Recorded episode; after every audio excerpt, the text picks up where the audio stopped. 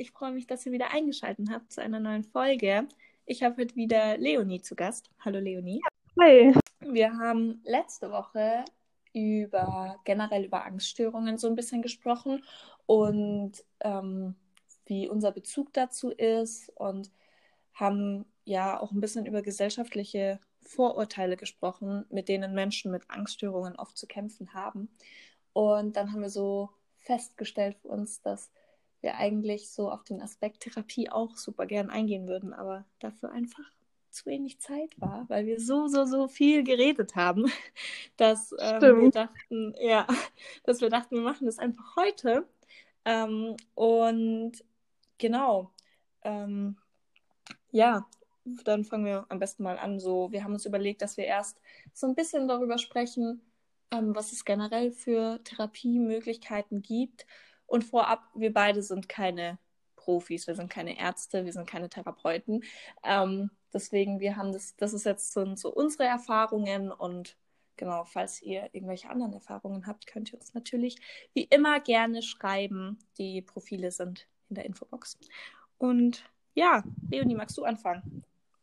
Ja, klar, kann ich sehr gerne machen. Also ich fand es auch jetzt super spannend. So in der Vorbereitung auf die Podcast-Folge habe ich selber mir noch mal ein bisschen angelesen sozusagen, weil ich kann ja jetzt erstmal nur auf meinen Erfahrungsschatz sozusagen zurückgreifen, mhm. ähm, was ich für Erfahrungen mit der Therapie gemacht habe. Ich habe, es gibt ja unglaublich viele Arten von Therapien.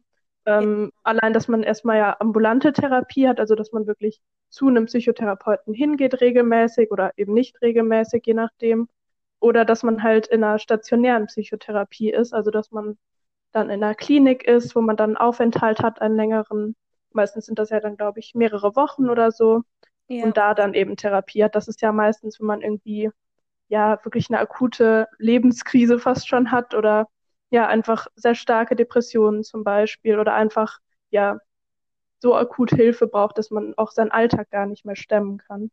Ja, genau. Das können ja ganz verschiedene Krankheitsbilder sein. Es kann ja von der Essstörung zur Depression ähm, bis zum Suizidgedanken gehen. Also da sind ja wirklich keine ähm, Lücken. Also ich glaube, da ist wirklich genau. jedes Krankheitsbild ähm, ja einfach vertreten.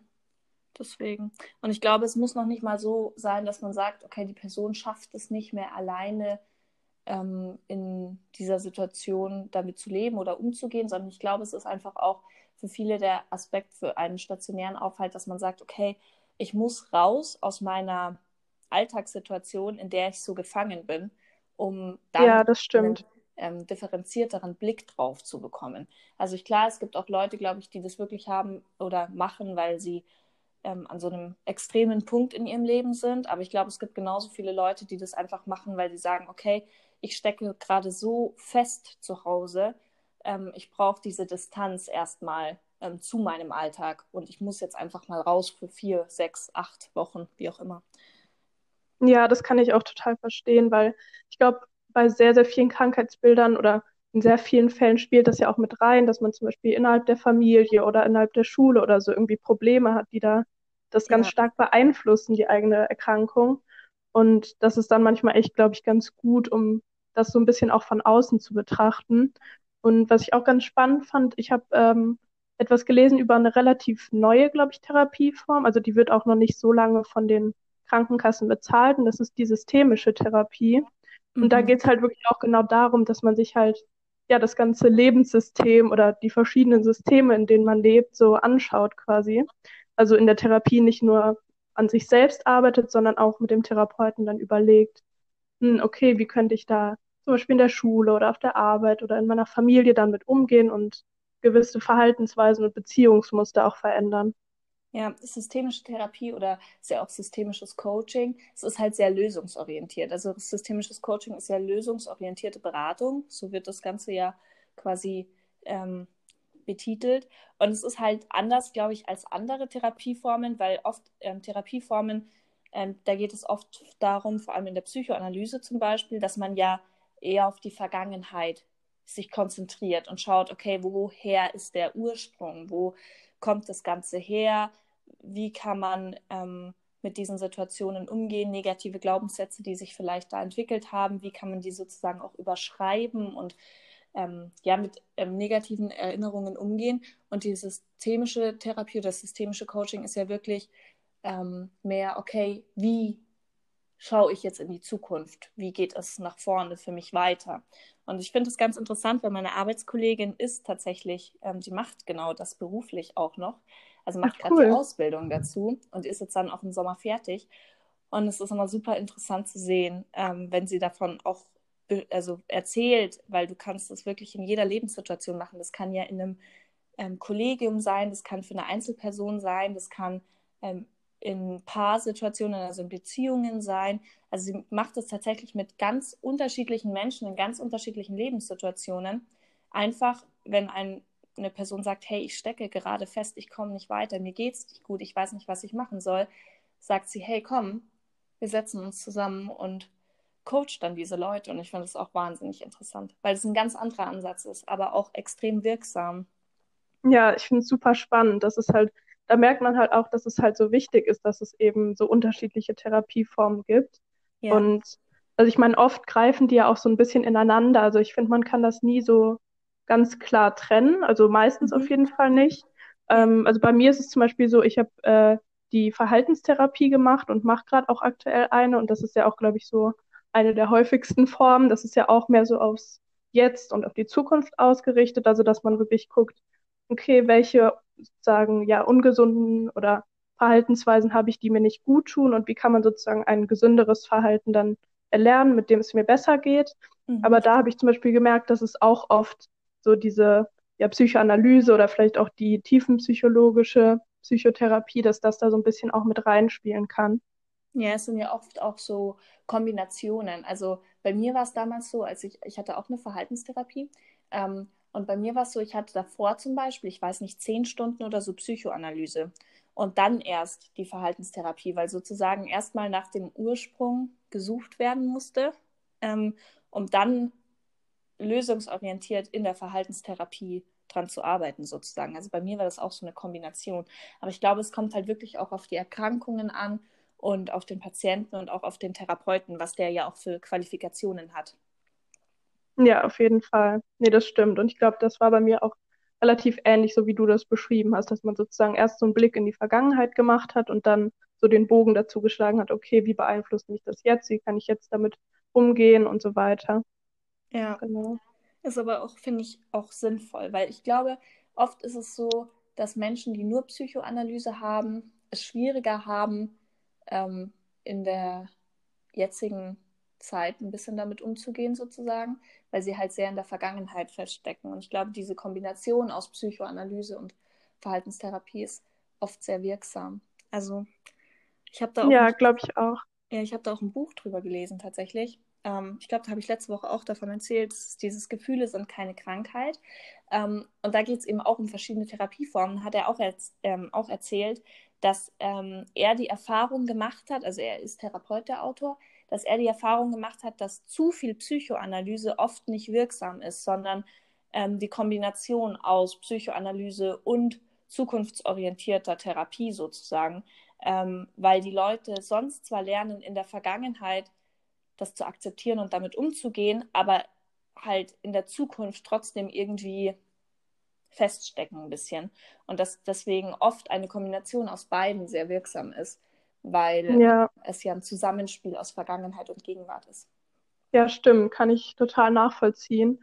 Also da hatte ich auch oft das Gefühl, dass ich dann ja mich zwar sehr intensiv so mit der Vergangenheit beschäftigt hatte, aber wenn man da zu viel die ganze Zeit dran denkt, dann finde ich, kann das auch schnell so ins Negative wieder gehen. Also dass einem das nicht so hilft. Dann weiß man zwar, okay, wieso reagiere ich in gewissen Situationen so und so oder wieso fühle ich mich so, aber dann, ich finde, es geht ja auch viel darum, dass man zum Beispiel vielleicht Leuten, die einen negativ beeinflusst haben oder auch sich selbst dann irgendwie vergibt sozusagen. Und mhm. ja. wenn man sehr viel nur darüber nachdenkt, oh, das ist schlecht gelaufen, deswegen bin ich heute so und so, dann ja, weiß ich nicht, ob das immer so gut ist. Ja, genau, es ist halt so die Kombi einfach, weil ich glaube, man hat vielleicht dann eine Erklärung, aber ähm, man kommt halt irgendwie, man entwickelt sich, glaube ich, trotzdem nicht ganz weiter. Also ich glaube, der, der, der Sinn der Therapie ist ja wirklich zu sagen, okay, ich schaffe es, meinen Alltag ähm, zu stemmen und in schwierigen Situationen ähm, eine Lösung für mich selbst zu finden und dadurch diese Situation zu meistern. Und ähm, ich glaube, wenn man sich eben nur auf die Vergangenheit fokussiert, dann ist es wirklich ein bisschen schwierig. Ja, ja das stimmt. Ja, was ich auch ganz spannend finde, es gibt ja auch einige Menschen, die sich sozusagen auch vielleicht zusätzlich dann äh, medikamentös behandeln lassen. Ja. Damit habe ich jetzt zum Beispiel noch gar keine Erfahrung. Ähm, ich hatte da auch jetzt nur ein bisschen was drüber gelesen oder auch von ein, zwei Leuten aus meinem Umfeld zum Beispiel gehört, die das mal gemacht hatten. Ähm, ich glaube, gerade bei zum Beispiel Angststörungen ist es so, dass man entweder so ähm, Serotonin-Wiederaufnahmehämmer nimmt ähm, oder Antidepressiva werden auch manchmal verschrieben. Ähm, ich glaube, das also hängt natürlich auch von der Art der Erkrankung dann halt wirklich ab. Mhm. Und ähm, ja, ich glaube, das ist ein ganz schwieriges Thema, weil es da sowohl sehr viele Vorteile vielleicht auch gibt, aber auch ja mögliche Nebenwirkungen oder Sachen, die einen dann vielleicht auch wieder negativ im Alltag beeinflussen. So. Ja. ja. Und ich muss man dann immer abwägen. Mhm. Ja, also tatsächlich ist, glaube ich, auch so ein bisschen so ähm, die Angst von vielen, warum sie sagen, nein, ich möchte auf keinen Fall Medikamente nehmen, weil sie dann Angst haben, sie sind nicht sie selbst und sozusagen abhängig werden von dem Medikament. Aber ich glaube, ähm, da fehlt auch so oft ein bisschen die Aufklärung, weil oft ist es ja so, dass bei in gewissen Erkrankungen einfach ähm, das Medikament erstmal dazu führt, dass man überhaupt die Therapie machen kann, weil man ähm, sonst gar nicht in diesem emotionalen Zustand sein kann, ähm, indem man sich vielleicht auf die Therapie einlässt, also bei extremen Fällen oder bei sehr starken Depressionen oder sonst irgendwas. Ähm, das ist ja dann oft dieses Antidepressiva zum Beispiel, gibt dir halt ähm, oder lässt dich halt ja ein bisschen so einen Push erleben und einfach so ein bisschen so ein, ähm, ja, dir geht es halt besser emotional und dann kannst du dich auch geistig, glaube ich, auf die Therapie einlassen. Und ich glaube, deswegen ähm, ist in manchen Fällen so sind Medikamente wirklich sehr sinnvoll. Klar, sie haben immer Nebenwirkungen, ähm, aber ich glaube, wenn man dann einen guten Arzt hat, der einen da gut begleitet, ähm, ist, glaube ich, die Nebenwirkung weniger schlimm als die Wirkung. Also, ja, das glaube ich auch. Also ich glaube, in manchen Fällen ist es auch einfach ja notwendig, wie du schon meintest, dass man halt überhaupt erstmal wieder so ein bisschen Halt findet und sich auch zum Beispiel dann auf die Therapie halt einlassen kann. Und das ist ja sehr, sehr individuell, was für Nebenwirkungen man dann hat, wie man damit umgeht und ob einem das sozusagen dann eben wert ist. Ja. Und deswegen finde ich, sollte man das jetzt nie irgendwie verteufeln, aber man muss da immer so ein bisschen ja kritisch oder vielleicht auch mit einem vorsichtigen Blick rangehen. Auf jeden Fall. Und man darf es nicht als alleinige Lösung sehen. Also ich glaube, Antidepressiva als einzige Möglichkeit ohne jegliche ähm, Therapien oder ohne jegliche Begleitung sind absolut nicht der richtige Weg. Also Leute, nee, die sich das einschmeißen und merken, okay, ähm, ihnen geht es jetzt gut, die fallen halt danach direkt wieder in ein Loch, wenn diese Wirkung nachlässt. Ähm, deswegen ist es natürlich diese Begleitung, diese ärztliche Begleitung, glaube ich, ganz, ganz, ganz wichtig in solchen Fällen. Ähm, ja, das stimmt. Damit man da wirklich individuell halt für sich auch einfach schauen kann, hey, wie schaffe ich es jetzt an diesem Glückszustand vielleicht weiterhin zu arbeiten? Also ich glaube, es ist nämlich ganz schwierig, wenn man in einem negativen Gedankenstrudel festhängt, dass man dann sagt, okay, jetzt packe ich das an, jetzt mache ich das, weil wenn man halt in einem Loch ist, dann ist man in einem Loch. Und ähm, wo soll Motivation herkommen oder wo soll jetzt plötzlich ein positives Gefühl herkommen, wenn es einem wirklich, wirklich schlecht geht? Und ich glaube, da können halt dann Medikamente schon sehr wirksam sein manchmal. Vielleicht bevor wir noch so ein bisschen genauer auf unsere Erfahrungen so mit den Therapien an sich eingehen und auch so auf den gesellschaftlichen Aspekt, ähm, würde ich sagen, vielleicht können wir ja kurz nochmal zusammenfassen, wie das eigentlich ist, wenn man eine Therapie dann machen will, was da so für ein Aufwand auf einen zukommt. Ich glaube, viele stellen sich das auch irgendwie sehr ja, aufwendig und anstrengend vor, überhaupt eine Therapie zu beantragen oder vielleicht, dass es sehr teuer ist oder so. Was mhm. hast du denn für Erfahrungen gemacht? Ähm, bei mir ist es tatsächlich alles immer sehr unkompliziert gewesen. Ähm, ich war also bei mir war es ja noch im Kindes- und Jugendalter, deswegen ist es da, glaube ich, sowieso noch mal leichter als im Erwachsenenalter. Ähm, aber ich war quasi erstmal bei meinem normalen Hausarzt und die haben mich damals zu Kinder- und Jugendpsychiaterin, also zu so einer Praxis einfach ambulant hinüberwiesen und dort war ich dann zum Gespräch. Ähm, und die haben für mich gleich gesagt, okay, wir sehen, du hast die und die Probleme ähm, und haben mich direkt in so eine psychotherapeutische Ambulanz, haben mich da angemeldet sozusagen. Und ah, okay. dort, genau, und dort war ich dann immer jede Woche, bin ich halt nach der Schule oder so dorthin. Ähm, und ähm, wie war das? Genau, ich musste dann ganz lang erstmal, ich hatte, ich glaube, drei Stunden oder so, so eine Art Fragerunden, wo ich lauter Fragebögen ausfüllen musste und ganz viele Gespräche und ähm, so Kennenlerngespräche und so machen musste.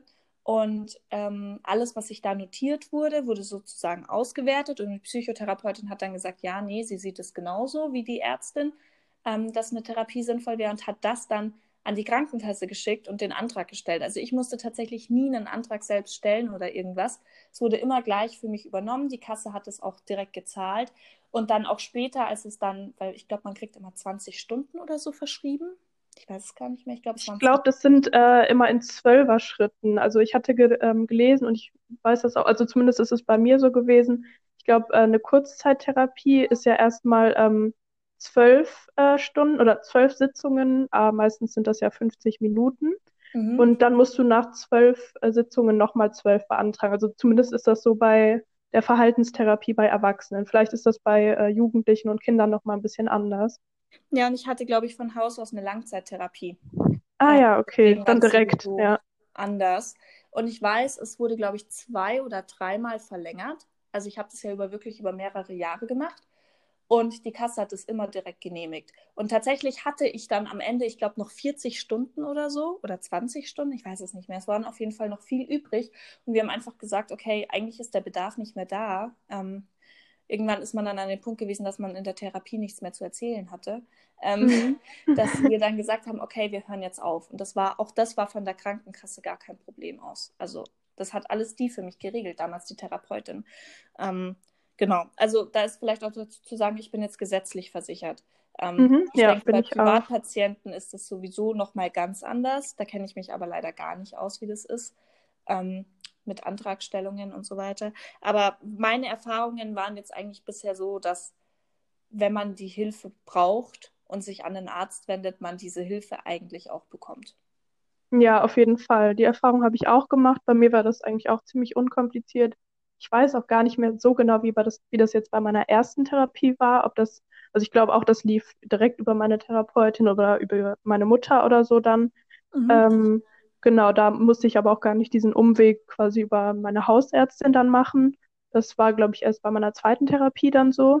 Mhm. Aber ähm, ja, also um euch Zuhörern sozusagen dann auch nochmal ein bisschen die Angst zu nehmen. Also das ist wirklich in der Regel ziemlich unkompliziert. Und wie du schon auch meintest, also wenn man wirklich ein guten Grund hat, dann eine Therapie zu machen, dann wird das auch in den meisten Fällen ähm, innerhalb von kurzer Zeit beantragt. Also ich glaube aber in Deutschland ist es so, dass nur Verhaltenstherapie, die Psychoanalyse und die tiefenpsychologisch fundierte Therapie und die systemische Therapie übernommen werden. Also vielleicht als Info für euch.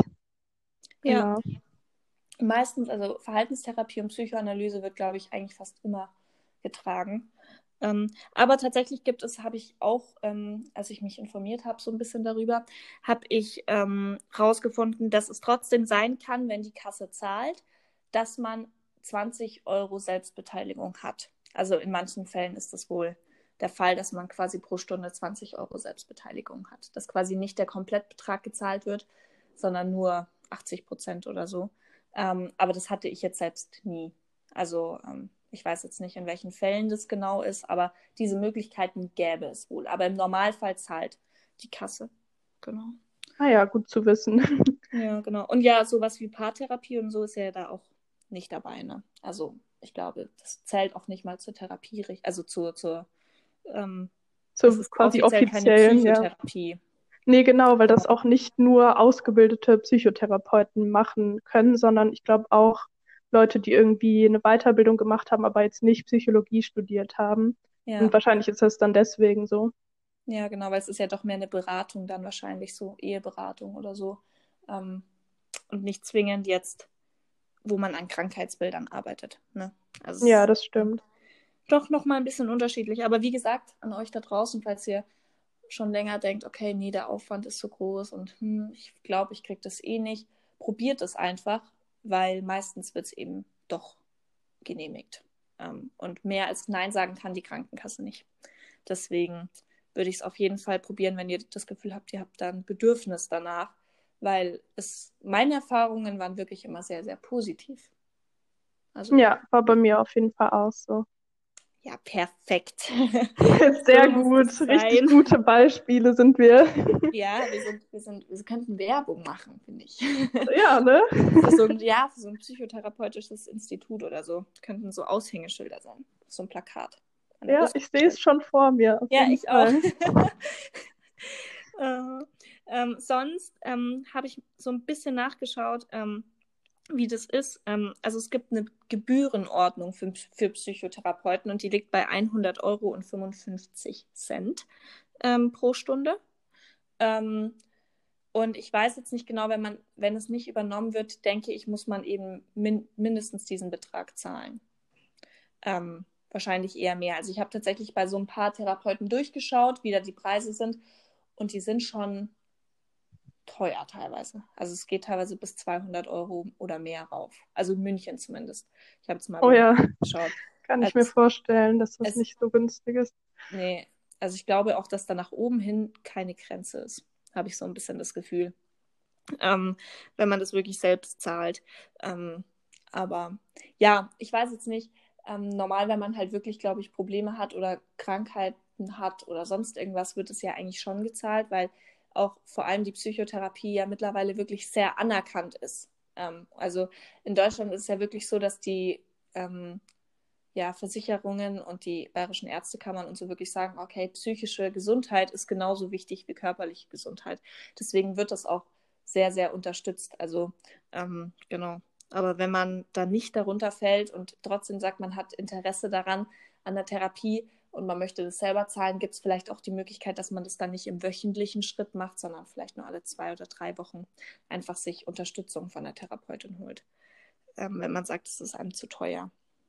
Also ich habe auch eine Freundin gehabt, die hat ähm, zum Beispiel jetzt keine Psychoanalyse ähm, gehabt oder keine Psychotherapie oder so, ähm, aber hat halt trotzdem gesagt, okay, sie hat den Bedarf, einfach ab und zu mit jemandem zu sprechen und vielleicht auch bei Problemen, die jetzt wirklich gerade ab aktuell sind, daran zu arbeiten und alleine schafft sie es nicht so ganz und sie möchte einfach einen anderen Blick drauf haben und ist dann, ich glaube, alle vier Wochen oder alle drei Wochen oder so dann zu ihrer Psychologin gegangen oder zu ihrer Therapeutin und hat es dann auch selbst bezahlt. Also ich weiß, sie hat da viel dafür bezahlt. Ich glaube, ja, ich weiß nicht, 90 Euro oder 100 Euro, 120 irgendwie in dem Bereich auch.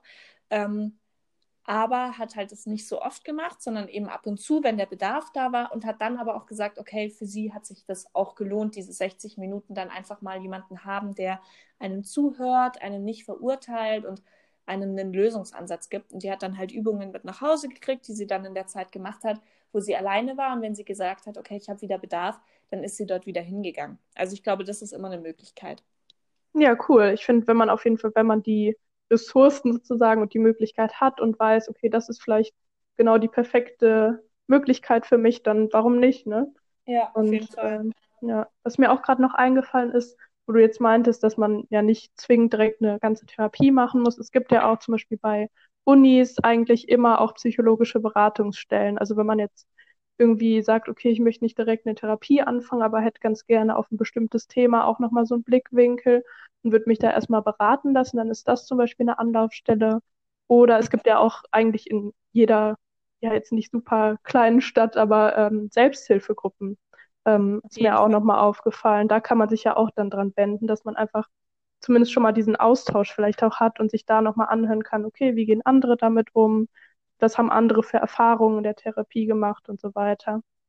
Ja, oder auch ähm, in Schulen oder Jugendzentren für die Leute, die jünger sind, mhm, gibt es ja genau. immer genau. Vertrauenslehrer, Sozialpädagogen, ähm, psychologische Beratungen. Also ich weiß, bei mir in der Schule gab es damals auch wirklich eine Schulpsychologin, zu der man auch gehen konnte, ohne Probleme.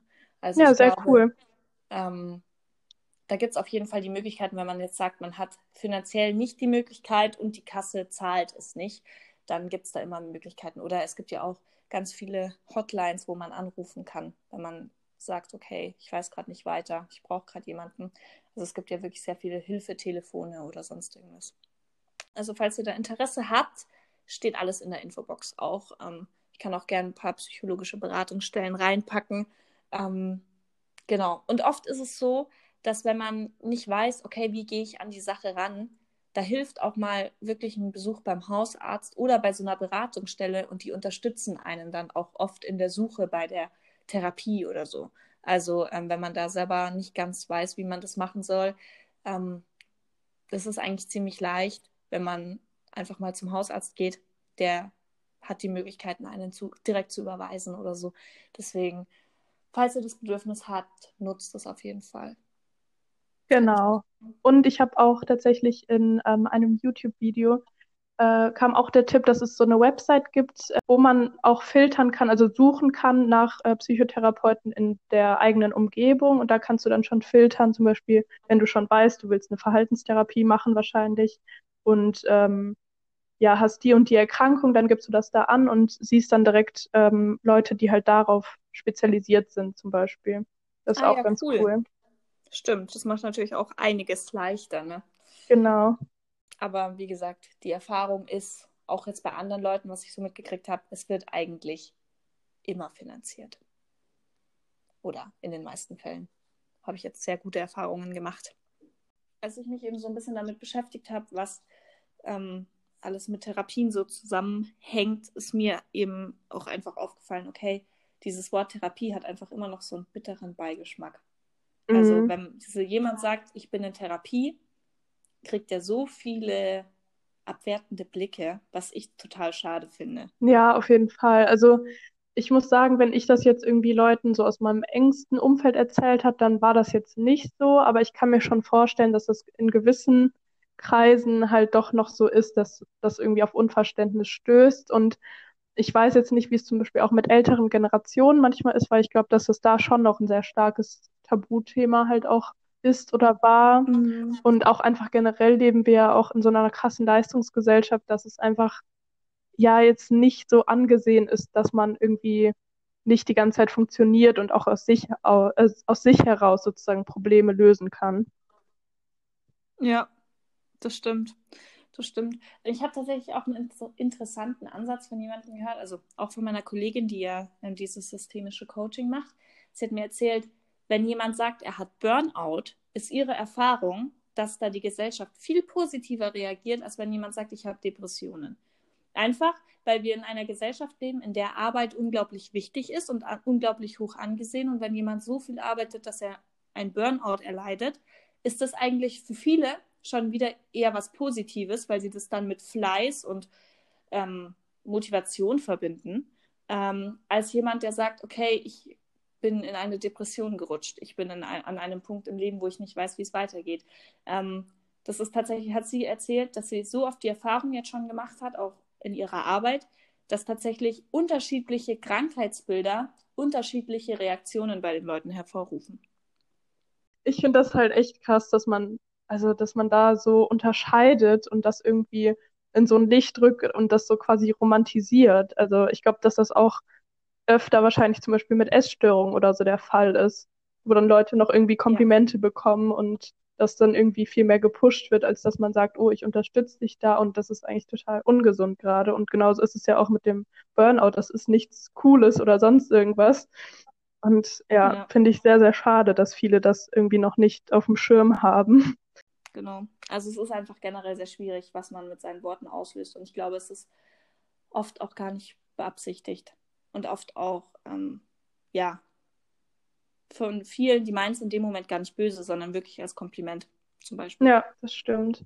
Was mir auch noch gerade dazu eingefallen ist mit zum Thema eben Leistungsgesellschaft und wie das in der Gesellschaft so ähm, ja angenommen wird.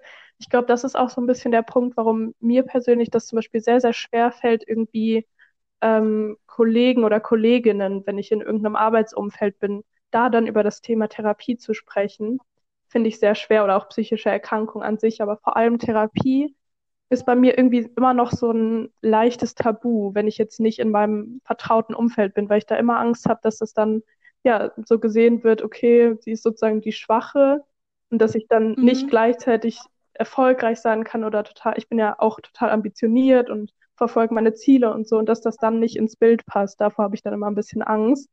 Und ja, ja. das finde ich auch echt sehr schade. Also da will ich auch selber dran arbeiten, aber ich habe trotzdem das Gefühl, dass die Gesellschaft da auch dran arbeiten muss an sich. Auf jeden Fall. Ja, weil automatisch ist es dann ähm, gleich für jemanden, okay, sie hält Negatives nicht aus oder sie ähm, ist nicht belastbar oder so. Mhm, was ja stimmt. Oft das eine hat oft mit dem anderen gar nichts zu tun. Ähm, deswegen, ja, das ist ganz, ganz, ganz schwierig. Aber ich glaube, da ist einfach so, da herrschen Vorurteile. Also ich habe äh, mir einen Artikel vom Deutschen Ärzteblatt durchgelesen ähm, und das fand ich auch ziemlich interessant. Da ging es eben genau um dieses Vorurteil, psychisch krank ist gleich gefährlich. Ähm, weil Leute, so, äh, jemanden, von dem man hört, okay, der ist psychisch krank, der ist vielleicht stationär sogar ähm, im Krankenhaus oder sonst irgendwo. Ähm, okay, der ist komplett, weißt du, also die Leute ja. denken sich, oh mein Gott, er ist gefährlich oder er ist komplett gestört oder sonst was, was kompletter Schmarrn ist. Also es ist so ähm, eine falsche Einstellung. Ja, es ist so weltfremd irgendwie, weil wenn ich jetzt äh, ein Bein gebrochen habe und deswegen länger im Krankenhaus liege, denkt auch niemand, dass ich dann danach nicht normal arbeiten kann oder so, wenn ich geheilt bin sozusagen oder damit umgehen kann ja. mit meiner Erkrankung. Also das ist ja, man kann das ja oft ungefähr auf eine Ebene stellen. Ja, also ich finde auf jeden Fall, dass man psychische Gesundheit mit körperlicher Gesundheit auf jeden Fall auf eine Ebene stellen kann. Ich glaube, das sieht jeder nochmal anders, aber für mich ist beides unglaublich wichtig oder gleich wichtig, weil ich finde, wenn es einem psychisch nicht gut geht, geht es einem automatisch körperlich auch nicht gut. Ja, das hängt so also oft zusammen. Kopf, ja, genau, das ist, das ist halt eins. Kopf und Körper. Deswegen ähm, ist es beides unglaublich wichtig. Und da muss aber, glaube ich, noch einfach, ja, ein anderes Bild in der Gesellschaft her. Also es ist, glaube ich, einfach noch zu stigmatisiert, das Ganze. Also ich finde, dass da schon ein Wandel auf jeden Fall stattfindet. Äh, ich finde, das merkt man auch auf Social Media, dadurch, dass halt generell viel mehr über Mental Health gesprochen wird, wird auch in dem Zusammenhang ja auch viel über Therapie gesprochen und das halt ja. so ein bisschen normalisiert. Und das finde ich halt sehr gut, da ist auf jeden Fall auch natürlich noch Luft nach oben, aber ich finde es halt sehr schön, dass da mehr drüber informiert wird. Was ich auch sehr cool finde, zum Beispiel diesen ähm, YouTube-Kanal, ich glaube, der ist von Funk, Psychologie. Ich weiß nicht, ob du den kennst. Nee, kenne ich tatsächlich nicht. Ist ein sehr, sehr cooler YouTube-Kanal. Ähm, da äh, hat es nämlich auch mal eine Folge dazu gegeben, zu den verschiedenen äh, Therapieformen und so. Cool, okay. Ist auf jeden Fall, packe ich alles in die Infobox für alle. Genau. Die auch interessiert. Ähm, ja, klingt auf jeden Fall echt cool. Ja, es gibt ja auch super viele Podcasts zu dem Thema mittlerweile. Also ich höre zum Beispiel mal, wie heißt der Podcast Psychologie, glaube ich, heißt der auch. Ähm, mega interessant, weil dann einfach wirklich ganz verschiedene Phänomene ähm, ja, erklärt werden, einfach erklärt werden, sodass man es auch versteht. Weil es sind ja so komplexe Te ähm, Vorgänge oder Sachen teilweise, wo man ja einfach nicht gut versteht, wenn man sich mit der Materie noch nicht auseinandergesetzt hat. Und ich finde es total schön, dass vor allem auf Social Media oder auf verschiedenen Plattformen ähm, die Leute so Aufklärungsarbeit betreiben. Ja, finde ich auch sehr, sehr cool, auf jeden Fall. Ja, und auch immer mehr Leute trauen sich tatsächlich von ihrer eigenen Geschichte zu erzählen. Ich glaube, das ist halt auch ein ganz großer Schritt, weil immer mehr Leute sagen, hey, mir geht's genauso. Ähm, und dadurch fühlt man sich nicht mehr so alleine. Ja, dieser Austausch ist halt super wertvoll, habe ich auch selber auf jeden Fall gemerkt. Ja, bei mir auch. Also es ist wirklich so richtig, richtig, richtig schön, wenn man einfach Leute hat, die das wertschätzen, dass man darüber erzählt. Oder ähm, ja, also mir zum Beispiel macht das auch immer total Freude, anderen Leuten zu schreiben und zu sagen, hey, mich hat das gerade voll inspiriert, du hast mir gerade richtig geholfen und ähm, voll schön, dass du das alles machst. Und dann sieht man, wie sehr sich diese Person freut, dass sie jemanden erreicht hat. Und ich glaube, das ist so, selbst wenn du nur eine Person erreichst mit dem, äh, den Sachen, die du postest, hast du halt schon viel erreicht. So. Ja, ich finde auch. Ich finde, das sollte man sich auch mehr vor Augen halten, weil gerade wenn man jetzt einen relativ kleinen ähm, Account jetzt noch so hat und keine Riesenreichweite, dann fragt man sich ja schon manchmal so, hm, okay, ich stecke da super viel Mühe und Zeit rein, aber bekomme vielleicht jetzt nicht so viel zurück wie Leute mit 100.000 Abonnenten oder so, aber darauf kommt es ja eigentlich gar nicht an, weil wenn man schon so diesen Austausch hat und so eine kleine Community, das ist auch so was Wertvolles einfach. Das stimmt, ja. Weil die Leute, die dir ja folgen, sind ja trotzdem da, weil sie sich dafür interessieren, was du sagst. Ja, auf jeden also, Fall. Die empfinden ja den Content trotzdem genauso wichtig.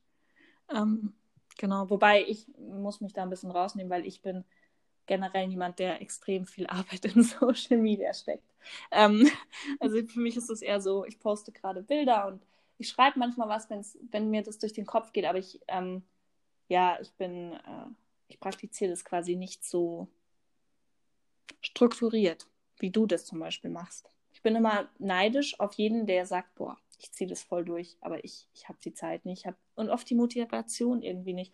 Finde ich voll schade, weil ich würde viel lieber richtig oft darüber sprechen, was mir durch den Kopf geht, aber ich denke mir, okay, nein, meine Prioritäten liegen da einfach woanders. Ja, kann ich aber verstehen. Da muss man ja auch mal ein bisschen schauen, wie viel Kapazität und Energie habe ich jetzt gerade dafür. Da muss ich auch manchmal noch lernen, so, okay, wann habe ich jetzt wirklich ein gutes Gefühl dabei, was hochzuladen oder wann lasse ich es vielleicht auch mal und gönne mir sozusagen eine Pause davon. Also das ist ja für jeden auch individuell, deswegen. Aber mir macht es dann auch einfach manchmal Spaß, meine Gedanken in wirklich so längere Beiträge zu fassen und da dann halt ja. quasi Feedback zu bekommen. Äh, ich gehöre zu den Menschen, die diese Beiträge dann super gerne lesen. Ach, cool. Ich, bin, ich bin eher, glaube ich, auf der anderen Seite der Leitung. Ähm, ich weiß nicht, wobei es macht mir auch richtig Spaß, mich mit Leuten auszutauschen. Also ich glaube, es ist so eine Mischung. Ich habe Tage, da denke ich mir, boah, ja, macht mir super viel Spaß und dann habe ich irgendwie plötzlich Monate, wo ich mir denke, ich lösche Instagram. Also es ist irgendwie so ein bisschen so ein Trigger. Ja, man kennt's. Das Dilemma mit Social Media. Mhm. Ja, also es ist echt nicht so leicht.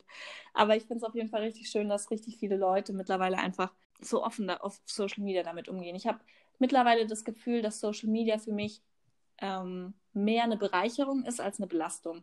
Also das wechselt immer, aber ähm, aktuell bin ich wirklich an dem Punkt, ich folge nur noch Leuten, bei denen ich das Gefühl habe, sie inspirieren mich und sie tun mir gut. Ich unterhalte mich auch nur noch mit Leuten, von, bei denen ich das Gefühl habe, okay, ähm, meine Worte kommen an und ähm, ja, deren Worte sind auch für mich bereichernd sozusagen, ähm, weil ich meine Zeit irgendwie nur noch mit positiver Energie verbringen möchte. Und es gibt so viele Leute, die negative Energie auf Instagram verbreiten. Deswegen muss man sich, also ich differenziere mich davon ein bisschen für alle Leute da draußen, falls in dieser Folge extrem viele Cuts sind und es ist richtig störend, ist Leonie schuld. Weil ihr... I'm so sorry.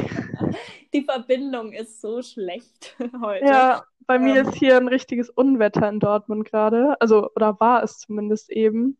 Es hat gehagelt und alles und geblitzt und vielleicht lag es daran, vielleicht liegt es an meinem Mikro, ich weiß es nicht. Aber wir bitten es zu entschuldigen auf jeden Fall. Das hast du jetzt schön gesagt. Ja, ne? Ja, auf jeden Fall. Du kannst auch einfach nach München ziehen, dann ist da kein Problem mehr. Ja, perfekt. Ich bin sowieso, ich liebe Großstädte. München ist auch richtig schön. Ich war erst einmal da, aber hat mir sehr, sehr gut gefallen. Ja. Ich habe eine große Wohnung, kannst ein WG-Zimmer haben. Ach, perfekt. Haben wir das auch schon geklärt. ja, nee. Das ist so ein bisschen die Schwierigkeit, wenn man nicht am gleichen Ort sitzt. Genau. Aber ich hoffe, ihr werdet das verkraften da draußen. Genau. Wir hoffen, die Folge hat euch trotzdem einen Mehrwert gegeben und euch gefallen. Ja, das hoffe ich auch. Ich hoffe, da ist ein roter Faden vorhanden, wenn ich das geschnitten habe und diese ganzen Lücken rausgeschnitten habe, wo man ja. nichts gehört hat. Ach, ich glaube aber schon. Ich habe ein ich gutes Gefühl dabei. Ich habe auch ein gutes Gefühl, hoffentlich. ja, dann ähm, auf jeden Fall vielen, vielen Dank, dass du Gast warst wieder mal. Hat mich sehr gefreut. Ähm, und ja, hoffe, mich auch. Ich hoffe, du bist auch irgendwann wieder Gast. Das würde mich sehr freuen. Vielleicht in ein paar Wochen oder so. Ja, sehr dann, gerne. Ich bin immer am Start. Ja, ich, ich rufe dich an. Ich schreie nach Dortmund und dann. Ja, und an euch da draußen freut mich natürlich, dass ihr es bis hierher geschafft habt und uns so lange zugehört habt. Und ähm, Ich hoffe, es hat euch gefallen. Ähm, und ich verlinke euch oder ich schreibe euch alles natürlich in die Infobox, damit ihr ähm, euch da auch nochmal informieren könnt, falls ihr das Bedürfnis habt, genauso wie ich die Bücher, ähm, die genannt worden sind und die Profile und so weiter auch unten reinschreibe. Ähm, Leonies Profil ich, äh, schreibe ich euch auch unten rein, damit ihr, falls ihr das Bedürfnis habt, ihr zu folgen, macht es. Es lohnt sich, Leute. Und ja, kriegst noch kostenlose Werbung. Und ja, nicht schlecht, aber. Ja. nee, ich freue mich natürlich immer, wenn Leute bei mir vorbeischauen. Ihr könnt uns dann auch super gerne auf Instagram Feedback schreiben oder auch eure Erfahrungen mit dem Thema und auf ja, fühlt Fall. euch sozusagen ermutigt, euch dem Thema anzunähern, falls ihr da ja das Bedürfnis habt. Ja, ich glaube, unser Fazit ist tatsächlich so sehr, sehr gut. Also ähm, egal, ähm, wo man hingeht, wenn man das Bedürfnis nach Hilfe hat, man bekommt sie. Also das ist so mein Fazit. Ich weiß nicht, wie du das zusammenfassen würdest. Ja, auf jeden Fall. Und ich glaube, es gibt auch immer Menschen, die jetzt nicht direkt positive Erfahrungen machen. Man muss ja auch irgendwie erstmal jemanden finden, der zu einem passt, zum Beispiel einen Therapeuten. Deswegen Fall. da dranbleiben und gebt nicht direkt nach dem ersten Erstgespräch mit einem Therapeuten auf, sondern sagt, ja, oder sucht weiter sozusagen, weil ich glaube, es gibt für jeden eigentlich so die perfekte Möglichkeit. Ja, auf jeden Fall. Und ähm, vor allem auch seid ehrlich zu euch selbst, wenn euch der Therapeut nicht zusagt. Es muss nicht sein, dass der schlecht ist oder so, aber das, es muss halt persönlich passen einfach. Und wenn es nicht passt, dann gesteht euch das ein und investiert lieber Zeit und sucht euch jemand Neuen. Ähm, bevor ihr Zeit mit einer Person verbringt, bei der ihr dann vielleicht nicht weiterkommt, weil ihr einfach eine emotionale Blockade dort habt. Ähm, das bringt euch gar nichts. Deswegen seid da offen, seid da ehrlich zu euch selbst und jeder Therapeut wird das auch verstehen, wenn ihr da sagt, hey, sagt mir nicht so ganz zu. Ganz sicher, da bin ich mir ziemlich sicher. Ja, ja. ich mir auch. Gut, dann wünsche ich euch noch einen wunderschönen Tag oder Abend oder was auch immer ihr gerade macht. Und ich freue mich, wenn ihr nächste Woche am Sonntag wieder einschaltet. Und ja, eine schöne Woche. Und danke, Leonie. Ja, danke dir und bis bald hoffentlich. Ja, bis bald.